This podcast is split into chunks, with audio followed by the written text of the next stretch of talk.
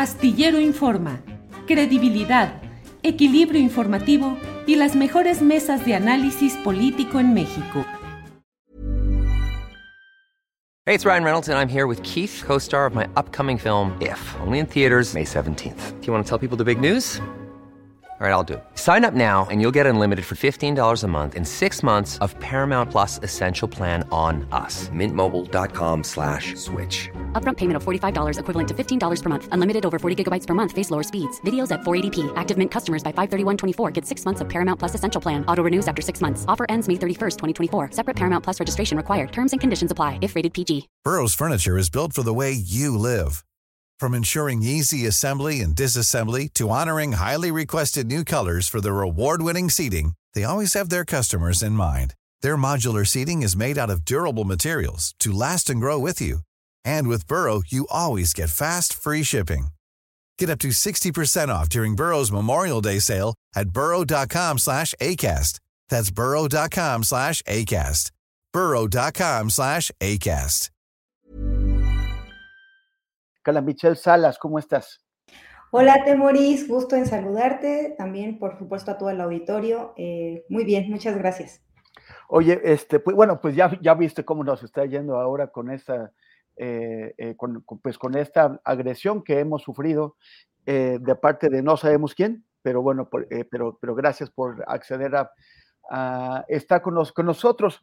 El tema, bueno, Carla, tú lo, tú, tú lo conoces muy, muy bien, es la, la, criminalización de las víctimas, en este caso de eh, mujeres que van a, que este, están sufriendo violencia sexual, incluso violencia feminicida, que, que, que se defienden y después parece que eh, eh, se defendieron demasiado, o al menos es lo que a Roxana Ruiz, que es por lo que, por lo que te eh, invitamos, aunque en, en realidad el, el, tema es, es más general, pero es el, es, el, es el caso de Roxana Ruiz, a quien una jueza había condenado a seis años de prisión por exceso de legítima defensa. ¿Qué, ¿Nos puedes explicar qué cosa es esto de exceso de legítima defensa? Bueno, eh, es, mira, es muy interesante. Primero me gustaría decirlo de manera general. O sea, efectivamente eh, estamos viendo a nivel, a nivel de todo nuestro país mujeres, digamos, hay dos opciones que se le está dando por parte del sistema a las mujeres. Por un lado, eh, pues estamos observando el incremento alarmante que hay de feminicidios y básicamente, pues parece que el sistema, eso es lo que esperaba por parte de Roxana, ¿no? que, que, fuera una víctima más, y sobre todo en el Estado de México, una de las entidades con mayor violencia feminicida. ¿Qué es lo que estaba considerando en este caso la jueza, una jueza de enjuiciamiento? Porque eso es importante eh, señalarlo a la audiencia. Roxana ya estaba en una etapa de juicio. ¿Esto qué quiere decir? Que ya había pasado por una investigación por parte de la Fiscalía del Estado de México, una investigación complementaria hubo una audiencia donde se debatieron eh, las pruebas que se desahogarían en el juicio y finalmente en ese momento donde ya se aportaron todas las pruebas, donde se aportaron dictámenes psicológicos, donde se estableció justamente que Roxana lo que estaba haciendo es justamente defenderse de una agresión por parte de este sujeto que finalmente pierde la vida, lo que se considera en este momento por el Tribunal de Enjuiciamiento es que si bien ella había actuado, no había actuado en la misma proporción eh, digamos, de la violencia que estaba sufriendo. Y eso, digamos, es algo reiterado en muchos de los criterios emitidos por parte de tribunales locales. Siempre se está, digamos, cuestionando no solo que las mujeres actúen para defenderse, sino también, sobre todo, cuando hablamos de la proporcionalidad.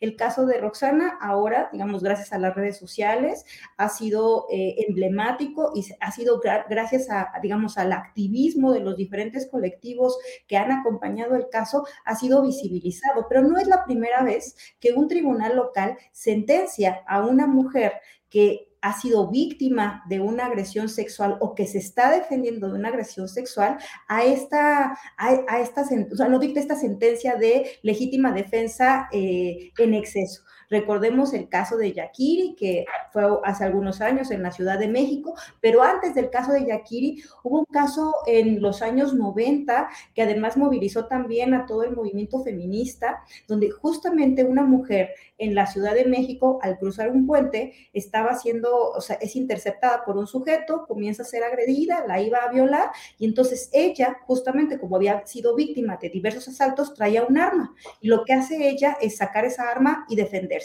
Eh, le, le da varios disparos al sujeto, e igualmente ella estaba en prisión y al final se le deja en libertad. Sin embargo, lo que se cuestionó en ese momento es que ella efectivamente se había defendido, pero lo había, eh, no lo había hecho en la misma proporción y digamos que se le había pasado la mano. Eso es lo que justamente se le está diciendo a las mujeres.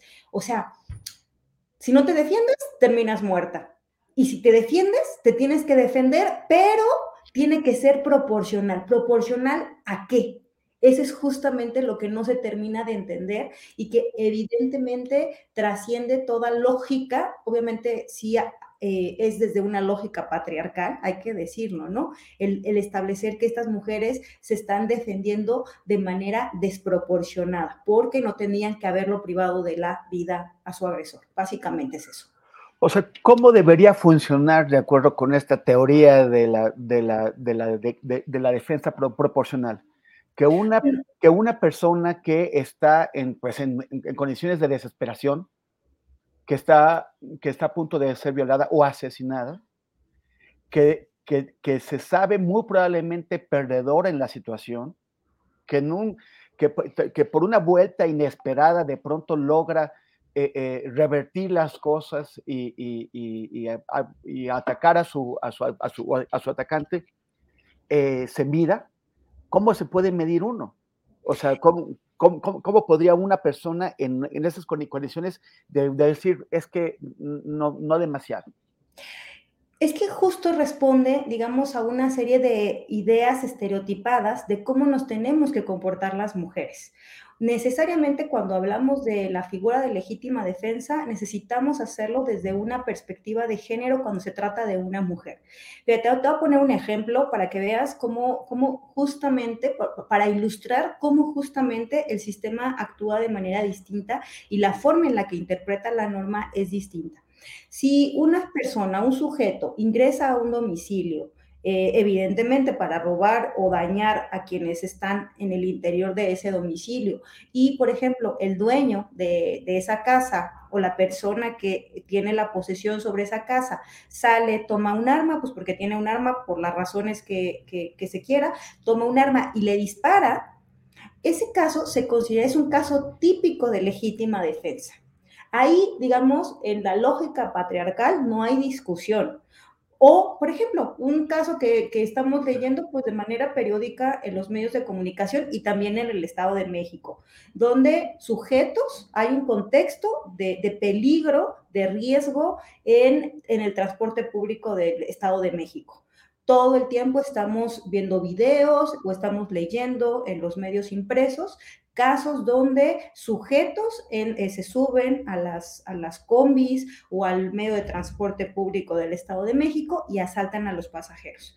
Y han habido casos, porque además los, los tenemos identificados socialmente, han habido casos donde hay sujetos que, por ejemplo, era un policía que estaba en su día de descanso, pero que traía el arma, o bien un militar que también estaba en día de descanso, pero que traía un arma, y entonces eh, el militar o el policía le dispara al asaltante. Y entonces ahí hay toda una ola, tanto social como incluso hasta abogados que dicen yo puedo defender a, al policía porque claro que actuó en legítima defensa. Es decir, estamos frente al, a la defensa del patrimonio porque al final cuando estamos hablando del delito de robo, el bien jurídico que se busca proteger es el patrimonio. Millions of people have lost weight with personalized plans from Noom, like Evan, who can't stand salads and still lost 50 pounds. Salads, generally, for most people, are the easy button, right? For me, that wasn't an option. I never really was a salad guy. That's just not who I am. But Noom worked for me. Get your personalized plan today at Noom.com. Real Noom user compensated to provide their story. In four weeks, the typical Noom user can expect to lose one to two pounds per week. Individual results may vary. Hey, it's Ryan Reynolds, and I'm here with Keith, co star of my upcoming film, If, only in theaters, May 17th. Do you want to tell people the big news? All right, I'll do it. Sign up now and you'll get unlimited for $15 a month in six months of Paramount Plus Essential Plan on us. Mintmobile.com slash switch. Upfront payment of $45 equivalent to $15 per month. Unlimited over 40 gigabytes per month. Face lower speeds. Videos at 480p. Active Mint customers by 531.24 get six months of Paramount Plus Essential Plan. Auto renews after six months. Offer ends May 31st, 2024. Separate Paramount Plus registration required. Terms and conditions apply if rated PG. Y por supuesto la integridad, porque hay también asaltantes que no solamente te roban, sino que además hay, hay un daño. Pero bueno, en principio está el patrimonio versus eh, la vida de, de, quien estaba tratando de, de, quitarte ya sea tu propiedad o bien, eh, o bien asaltarte, eh, quitarte tu celular, etcétera. Entonces ahí, digamos, en ese caso, en realidad para la autoridad, tanto la autoridad ministerial como para la autoridad judicial, no hay duda de que se trata de un caso de legítima defensa. O sea, se está defendiendo lo que es propio. Sin embargo, esa misma lógica nunca opera en los casos donde estamos frente a situaciones de violencia contra las mujeres. Háblese de violencia sexual o bien de violencia en el contexto familiar. Muchas mujeres que son víctimas de violencia familiar, de violencia reiterada, donde ya acudieron a denunciar, donde ya se les dictaron medidas de protección y simplemente no han prosperado, o, o bien casos donde las víctimas están defendiendo de una agresión, ahí la lógica siempre es poner en duda la palabra de esa mujer. Ahí la lógica patriarcal siempre es decir que no fue proporcional el hecho de que ella hubiese privado de la vida a ese sujeto. Ese, digamos, es una, ese es un, ha sido una preocupación, no solamente de, de, a nivel nacional, sino a nivel internacional. Quiero mencionarte que hay una serie de recomendaciones muy puntuales de cómo tenemos que atender la legítima defensa, de cómo fiscales, de cómo el Poder Judicial, juezas, jueces, tienen que analizar los casos de legítima defensa. Básicamente, lo que tienen que considerar es justamente el contexto de violencia, considerar que el momento de esa agresión, donde a veces se piensa que la mujer por, por, tener menor fuerza va simplemente a perder, también hay que considerar que esa agresión forma parte de un continuum de violencias, que hay un contexto que se tiene que, que evaluar. Es decir, cuando estamos frente a la inminencia, tiene que haber una una interpretación distinta. Y esto te lo coloco porque me parece que es el caso típico, el caso de Roxana. Mucho se le ha cuestionado sobre el momento en el que ella priva de la vida al sujeto. Y justamente es un momento, y lo mismo ocurrió con el caso de Yakiri, es decir, es en un momento en donde el agresor está, digamos, eh, eh, eh, no está alerta. Entonces es justamente el momento en el que ellas se arman de valor para poder, digamos, defenderse y enfrentar directamente a su agresor. Entonces, esto tiene que ver por supuesto con la proporcionalidad, porque siempre se piensa que la, la, legítima defensa se va a dar en un, en un enfrentamiento cuerpo a cuerpo, en ese momento donde la agresión es inminente.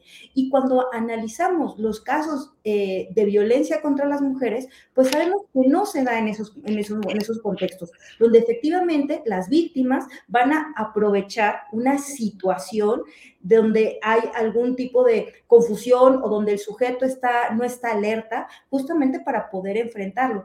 Pero hacer entender esto a los jueces y por supuesto a fiscales es muy difícil, porque básicamente lo que yo estoy diciendo sería desde una lógica patriarcal, seguir sosteniendo pues que se trata no de un caso de legítima defensa, sino de un homicidio calificado. Ese es, digamos, esa es una gran discusión.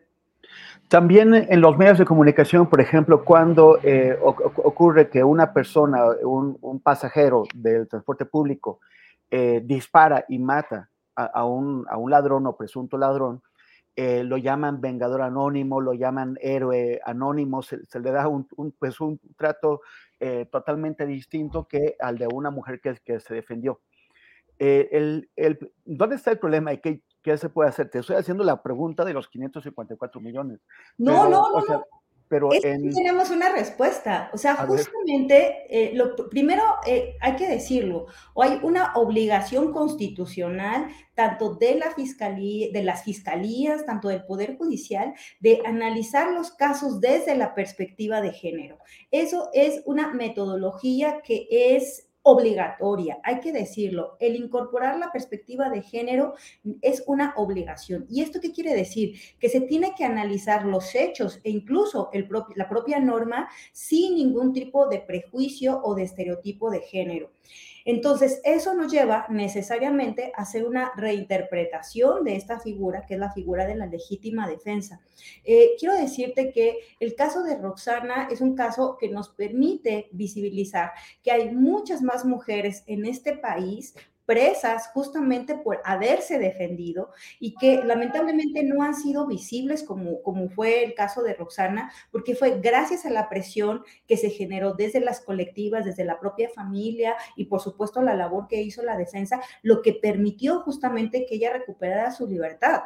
O sea, si no, ella estaría presa. Incluso la mayor parte de su proceso lo hubiese llevado en prisión preventiva, porque hay que recordar que hubo momentos donde, donde la presión social hizo que la fiscalía y que incluso el, propio poder eh, judicial decidieran, por ejemplo, dejarla, eh, eh, le cambiaran la medida cautelar. Ella estuvo durante varios años en prisión preventiva, después le cambian esa medida cautelar, puede seguir su proceso en libertad, pero luego es sentenciada.